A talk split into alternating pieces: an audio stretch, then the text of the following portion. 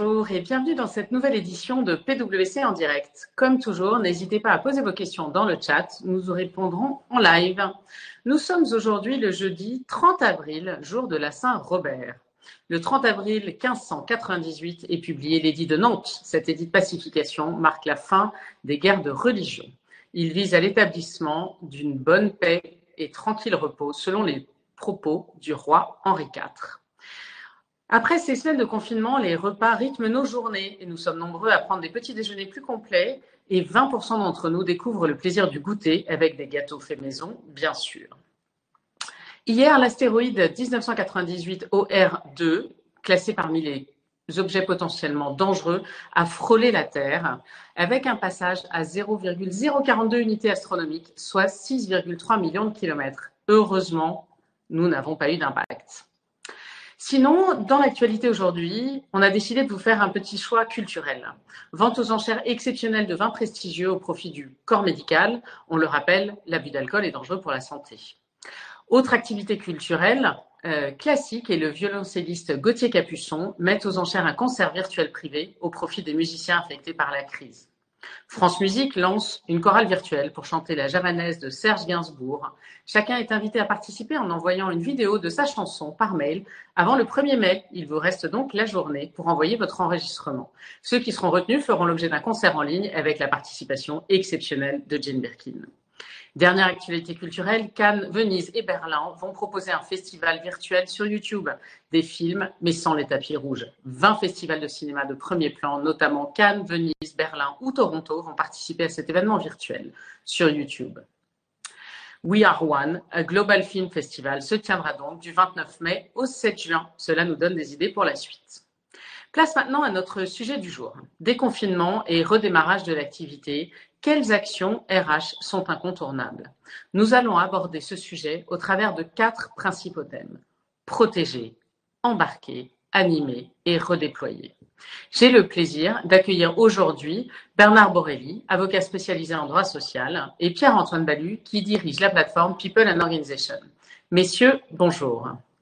Bonjour Cécile. Bernard, Bernard, une première question. Peux-tu nous dire quels principes doivent prévaloir dans ce déconfinement pour les équipes? Bonjour à toutes et bonjour à tous.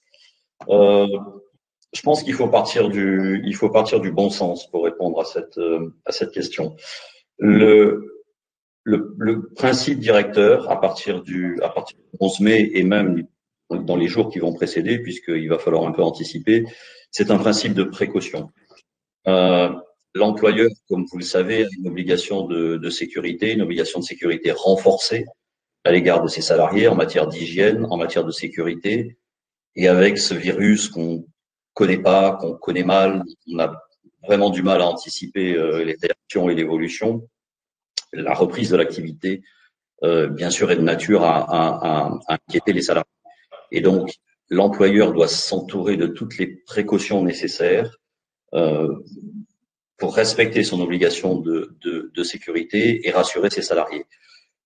Finalement, si, si, on fait un parallèle, je pense que l'employeur doit agir dans le cas du déconfinement comme les employeurs qui ont continué leur activité, les activités dites essentielles ces dernières semaines, euh, ont dû le faire euh, avec le même principe de précaution.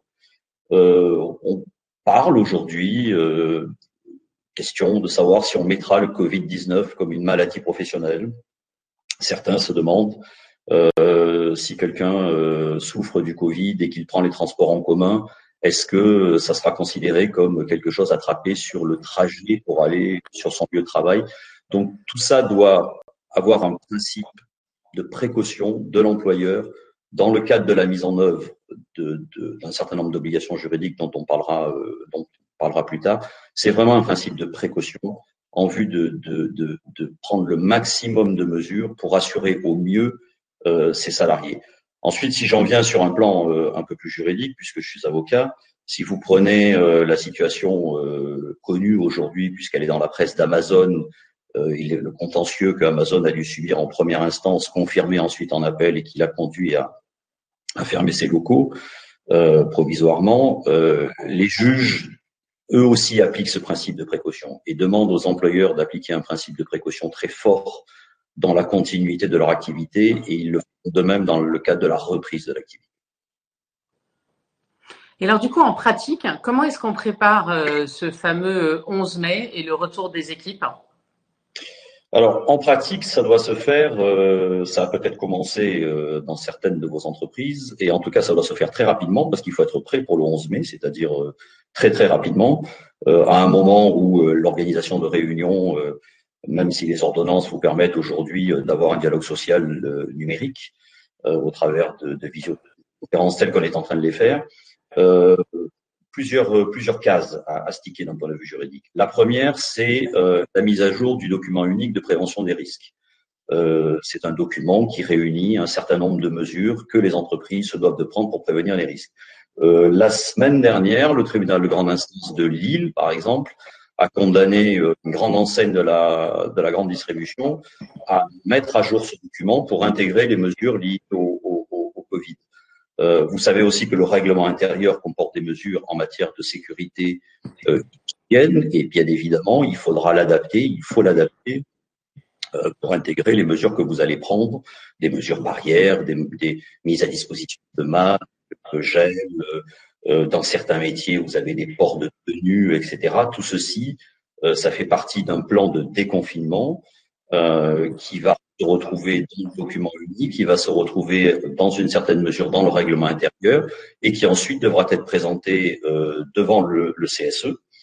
Euh, avec une implication évidemment forte de la commission santé et sécurité euh, au sein des au sein des CSE, euh, ne pas oublier évidemment d'en informer l'administration du travail, les directs, impliquer le médecin le médecin du travail la médecine du travail je pense, je vous conseille d'envoyer vos plans de commissionnement, de déconfinement, pardon, aux médecins du travail et euh, prévoir une formation, euh, une petite documentation, soit sous une forme numérique, soit sous une forme papier, selon selon vos métiers, avec des règles essentielles, des règles de base euh, pour la reprise de, de, de l'activité. Il faut savoir, et le Premier ministre en a rapidement parlé euh, lors de sa conférence, de, dans sa sa présence, son intervention euh, au Parlement, il y a un certain nombre de guides qui sont en train d'être mis en place avec les fédérations, les branches, et qui sont publiés au fur et à mesure sur le site du ministère du Travail, et ça peut vous aider, selon vos métiers, à, à, avoir un certain nombre d'éléments nécessaires à mettre en place dans vos plans de Merci beaucoup, c'est très clair. Euh, Pierre-Antoine, euh, une question sur euh, la, mobilisation des équipes en fait. Comment remobiliser les équipes après cette longue période de confinement et de télétravail? Merci Cécile pour cette question. effectivement, alors cette période a été certainement difficile pour beaucoup de collaborateurs. on sait que pour beaucoup, il y a des enjeux, euh, notamment liés au télétravail, qui sont euh, la perte du lien social. Euh, il y a des risques d'addiction au travail. il y a des sentiments d'isolement. Et, pour les managers, notamment les managers de proximité, c'est une période aussi très très délicate puisque eux-mêmes subissent ces effets-là et doivent maintenir quand même la dynamique vis-à-vis de leurs équipes. Je pense qu'il est important avant tout de tirer un bilan de cette situation. Donc, ce que nous recommandons d'abord, c'est vraiment de, de lancer une phase d'écoute vis-à-vis euh, des collaborateurs et des équipes et des managers pour comprendre comment est-ce qu'ils ont perçu finalement euh, cette phase-là, en tirer les enseignements parce qu'il y a des choses qui ont bien fonctionné et donc il va falloir sur lesquelles il va falloir capitaliser. Il y a également des choses sur lesquelles il va falloir travailler pour pouvoir essayer de, de, de, retrouver en fait un mode opératoire et une efficacité. le rôle du leadership et des dirigeants va être absolument essentiel hein, dans cette phase de crise et on n'attend pas un leadership euh, omniscient euh, qui donne la voix en disant voilà notre ambition euh, et, c'est dans cette direction-là qu'on va aller, puisque finalement il y a trop d'incertitudes. Mais par contre, c'est le leader qui doit, je dirais, créer l'espace pour le dialogue et les interactions. Hein, donc, notamment pour l'émergence de nouvelles idées.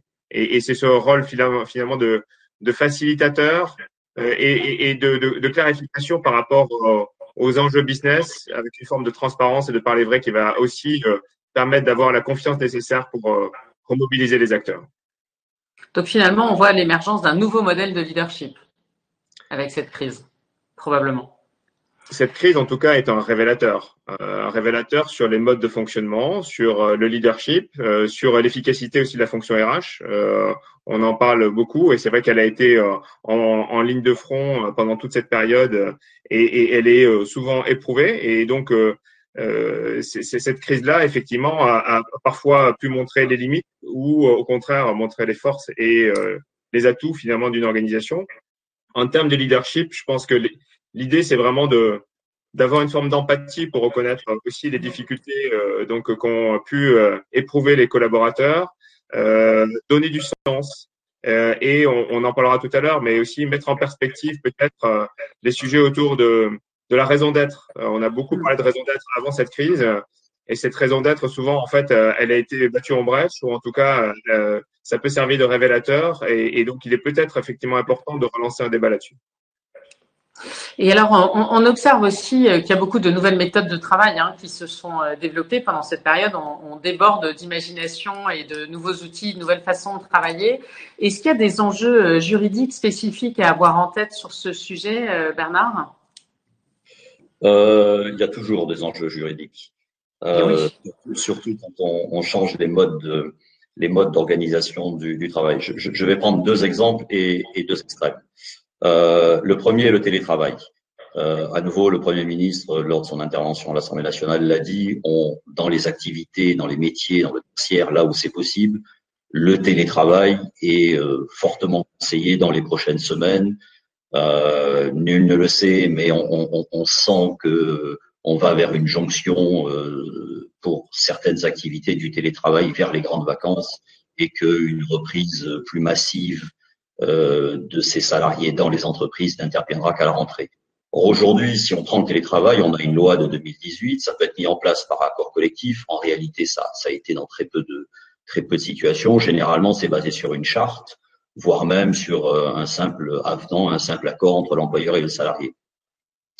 Et quand tout ça a été mis en place, c'était plutôt, euh, d'abord c'était sur la base du volontariat, et ensuite c'était pour euh, euh, un temps relativement limité, un jour, deux jours par semaine maximum. Là aujourd'hui, et on vient de le vivre, on est tous, enfin, un, grand nombre de salariés en France sont en télétravail, 7 millions et demi, je crois, de salariés sont en télétravail. Ça fait six semaines, et ça, ça, ça, ça, va donc durer pour faire la jonction euh, avec les vacances d'été. Euh, il est clair que euh, les chartes, les avenants qui ont été signés à l'époque ne répondent plus à ces conditions-là. typiquement, les contreparties financières, qui ne sont plus une obligation depuis une ordonnance Macron de, du, du, 22 septembre 2017, c'est un sujet qui va revenir. Si les salariés vont durablement pendant des mois rester en télétravail chez eux, il est clair que la question, les partenaires sociaux, les CSE, les salariés eux-mêmes poseront la question d'une contrepartie, euh, d'une contrepartie financière. Euh, de même, euh, la fourniture d'un certain nombre d'outils, on est tous partis un peu rapidement de nos lieux de travail, on est arrivé chez nous, on a pris notre ordinateur, un peu de papier et un stylo. Si les choses doivent, doivent durer, il est clair qu'il y aura des revendications sur des fournitures d'éléments complémentaires, de double écran dans certaines activités, d'imprimantes dans certaines activités, et tout ça n'est pas nécessairement aujourd'hui prévu, et tout ça devra être organisé au travers des supports, accords collectifs, chartes, accords individuels qui ont, qui ont, pu, être, qui ont pu être mis en place.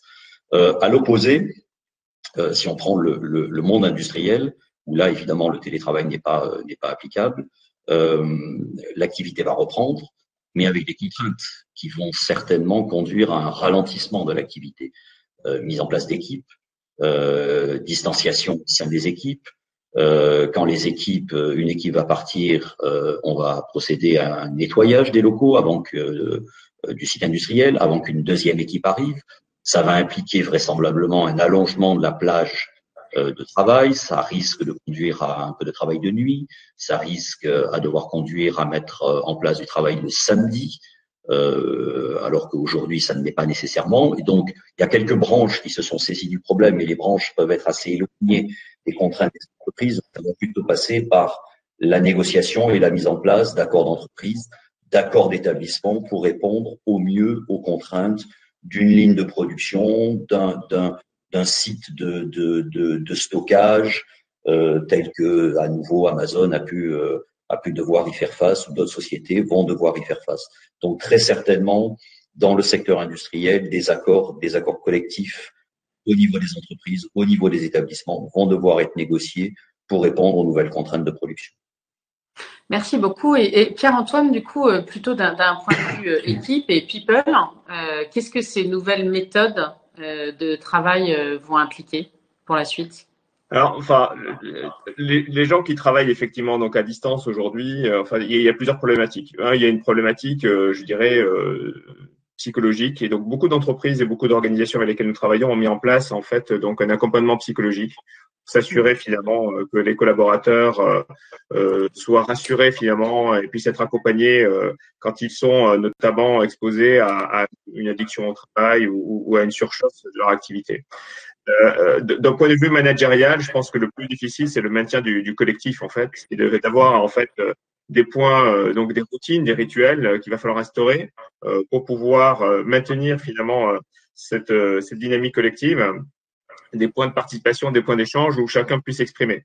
Euh, et, et, et c'est vrai que ces pratiques managériales, il va falloir certainement euh, diffuser très rapidement euh, donc auprès des managements de proximité euh, des guides pratiques sur comment animer les équipes, euh, comment on peut organiser des, moments de rencontre, de convivialité, d'échange plus informels et de pas être uniquement en mode projet où on discute de, livrables. voilà, c'est un premier sujet. Après, il y a un autre sujet qui est un enjeu managérial important, c'est dans beaucoup d'organisations, euh, notamment industrielles, il va y avoir euh, des équipes un peu hybrides. Vous allez avoir une partie des effectifs qui vont être sur site, qui vont reprendre opérationnellement ou qui sont déjà sur site, et une autre partie qui reste effectivement en remote, euh, donc et qui travaille finalement de façon distancielle.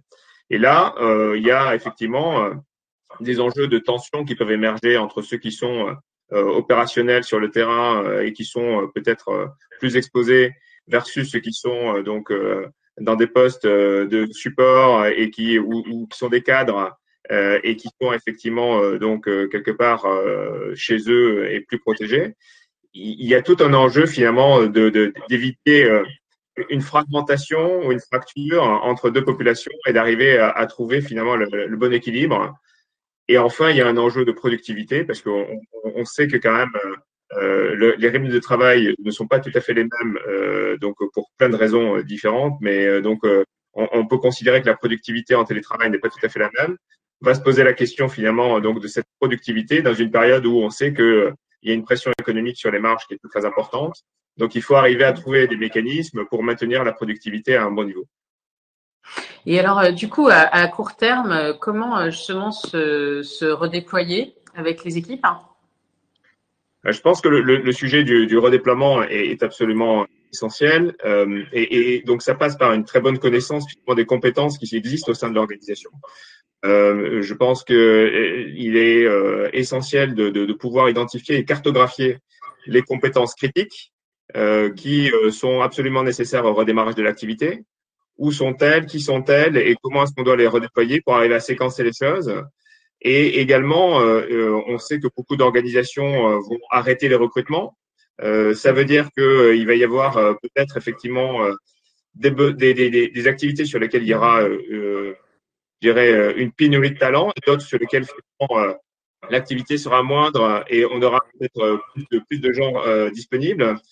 Donc la question du redéploiement euh, sur certaines activités va se poser. Et euh, donc, euh, ça, ça, passe par des enjeux de ce que nous on appelle de, de reskilling, hein, c'est-à-dire donc de, de, pouvoir mettre en place des dispositifs de formation pour accompagner les gens dans la prise en, de nouveaux, la prise en main de nouveaux postes en fait. Et ce, ce chantier-là va être absolument essentiel à court terme, bien entendu, mais surtout à long terme. Merci beaucoup. Bernard, j'imagine que là aussi, il y, a, des enjeux juridiques à avoir en tête euh, spécifiquement euh, dans ces moments de redéploiement? Effectivement, euh, avec, on va dire, deux, temps. à court terme, dans, dans, dans, dans l'immédiat, dans l'immédiat de la reprise, comme l'a dit Pierre-Antoine, nécessairement, ça passera par, par, par, une formation, mais une formation rapide, puisqu'il s'agit de reprendre rapidement le, le, le travail et sur la base du volontariat. Euh, il est clair que toutes les négociations euh, sur les GPEC qui ont pu être faites ces années n'avaient pas anticipé euh, ce que nous sommes en train de vivre et ne, peuvent certainement pas répondre aux enjeux d'un redéploiement rapide d'un certain nombre de salariés sur d'autres fonctions. Et quand je dis que ça ne peut se faire que sur la, base du volontariat, c'est que d'un point de vue juridique, les contrats de travail comportent une définition de poste et que dès lors qu'on viendrait à la changer, euh, on ne peut pas l'imposer aux salariés, sauf si c'est à, la marge et que le redéploiement se fait sur quelque chose de très proche de ce qu'il faisait jusqu'à présent. Mais s'il s'agit de, modifier de manière euh, importante, euh, substantielle, les fonctions d'un salarié, ça ne passe, ça doit passer évidemment par, euh, par, sa, par son accord. À plus long terme, et si les entreprises devaient massivement redéployer leurs salariés sur de nouvelles fonctions parce que euh, nous, consommateurs, nous aurions de nouvelles habitudes d'achat euh, de services et de biens qui amèneraient les entreprises à revoir euh, un certain nombre de, de, propositions de services et de biens et du coup avoir besoin de compétences qu'elles n'ont pas aujourd'hui tout en ayant un certain nombre de salariés à redéployer, ben, ça passe par des plans de formation, par des plans d'adaptation, ça passe évidemment par la consultation euh, la consultation des, CSE, et puis à terme, ça passe par la modification des contrats de travail des gens qui seraient, euh, qui seraient euh, redéployés. Mais là, on est sur un temps qui est beaucoup plus long. Dans l'immédiat, sur la du volontariat, on peut avoir un certain nombre de salariés qui sont redéployés sur de nouvelles fonctions avec leur accord, et après quand même une formation, bien évidemment, à la fois une formation technique, mais j'attire à nouveau l'attention des gens qui nous écoutent et qui nous regardent sur une formation à la sécurité sur euh, les nouveaux postes qu'on peut leur demander d'occuper. Et, peut-être pour, euh, pour finir, euh, Pierre-Antoine, on entend beaucoup parler de, de pacte social, de raison d'être comme façon de remobiliser à plus long terme les équipes. Est-ce que tu peux nous en dire un peu plus? Alors oui, enfin, comme on l'a dit, hein, cette crise est un, révélateur, hein, et euh, c'est ce que je retrouve d'ailleurs aussi sur cette slide. Merci de la présenter. Euh, euh la crise est un révélateur important, et c'est vrai qu'il y avait beaucoup d'entreprises qui avaient lancé avant la crise un, travail sur la raison d'être, à juste titre, hein, pour donner du sens et, et, mettre en perspective finalement, parce qu'on sait très bien qu'un un enjeu pour les entreprises, ça va être de connecter les collaborateurs avec leur raison d'être maintenant, parfois, cet euh, exercice a été fait, euh, je dirais, de façon théorique, euh, et, la, crise a pu démontrer une forme d'artificialité finalement de la raison d'être. Soyons honnêtes, toutes les entreprises n'ont pas réussi finalement à, tenir leurs promesses, ou en tout cas à l'étayer de preuves. Donc, il va y avoir certainement un travail à, pour remettre ça en perspective. Et je pense que cette crise-là, en sous-jacent, interpelle sur des sujets qui sont d'ordre sociétaux, euh, sociaux, environnementaux. Donc, il va falloir certainement remobiliser les collaborateurs avec un narratif, avec un discours relativement clair sur aussi l'intention et l'objectif finalement de, de, de leur entreprise par rapport à ces dimensions-là, qui sont absolument essentielles. Merci beaucoup. Alors, je vais du coup euh, maintenant prendre une ou deux questions en live. Euh, la première question, c'est est-il obligatoire de modifier le règlement intérieur ou est-ce qu'une note de service est suffisant C'est probablement une question pour Bernard. Je, l'avais lu et je, l'avais effectivement anticipé. Non, dans, un proche immédiat, on connaît les, les, techniciens et, les, les, gens qui nous écoutent et qui sont des spécialistes euh, le savent très bien, la modification du règlement intérieur, c'est c'est très long, euh, ça se termine sur le bureau de la directe et parfois ça fait des échanges très longs. Et d'ici là, beaucoup de beaucoup de temps sera passé. Évidemment, dans un proche immédiat, euh, une, une, note de service, plus quand même qu'une note de service. J'en reviens quand même à, à une certaine nombre, selon vos métiers, euh, une documentation un peu technique sur des règles de base euh, est une est une chose essentielle et euh, le, le, une, une, note de service reprenant les, les grands types matière d'hygiène, notamment euh, dans les semaines à venir, euh, paraît répondre aux premières euh, dispositions légales. Sur le document unique, euh, je, je, je, je l'ai dit quand c'est obligatoire, parce que je crois que ça fait partie aussi d'une des questions. Quand il est quand il est obligatoire, il doit aussi être mis à jour, puisque nous avons eu la semaine dernière le 23 mai précisément, une décision du tribunal en instance de Lille qui a imposé à un supermarché d'une grande enseigne de le mettre à jour et donc consultation, euh, consultation de, de, son CSE. Je sais qu'il y a aussi une question sur les TPE euh, qui, elles, parfois n'ont pas d'interlocuteur. Euh, n'ont pas de CSE, hein, puisque c'est à partir de, de 11 salariés. ben là, bien évidemment, c'est du face-à-face. Euh, c'est de, la, de la formation individuelle, c'est euh, de la transmission d'une documentation euh, synthétique sur les, euh, les règles de base en matière d'hygiène et de sécurité aussi, auxquelles les salariés devront se, se, se plier dans, les, dans les prochaines semaines, bien évidemment. En l'absence d'interlocuteurs CSE, c'est du face-à-face, avec quand même, je le conseille, une implication de la directe et du médecin du travail pour que euh, vous ayez ce, tampon de l'administration en l'absence d'interlocuteurs euh, tels que tel qu'un CSE. Merci beaucoup. Peut-être une question pour toi, Pierre-Antoine. Comment gérer les réticences à l'arrêt ou à la diminution du télétravail? C'est vrai qu'il y a beaucoup de gens qui finalement euh, ont pris goût à ce mode de fonctionnement et, et qui ont euh, pas forcément envie de retourner au bureau ou de retourner dans les locaux de l'entreprise. Est-ce que tu as des conseils à donner là-dessus? Je pense que d'abord, effectivement, hein, cette modalité va être là de façon assez pérenne. Hein. Euh, on a réalisé finalement qu'on était capable de travailler aussi euh, donc avec ces, ces, ces, ces, nouveaux outils donc et, et, de façon distancielle sont relativement efficaces.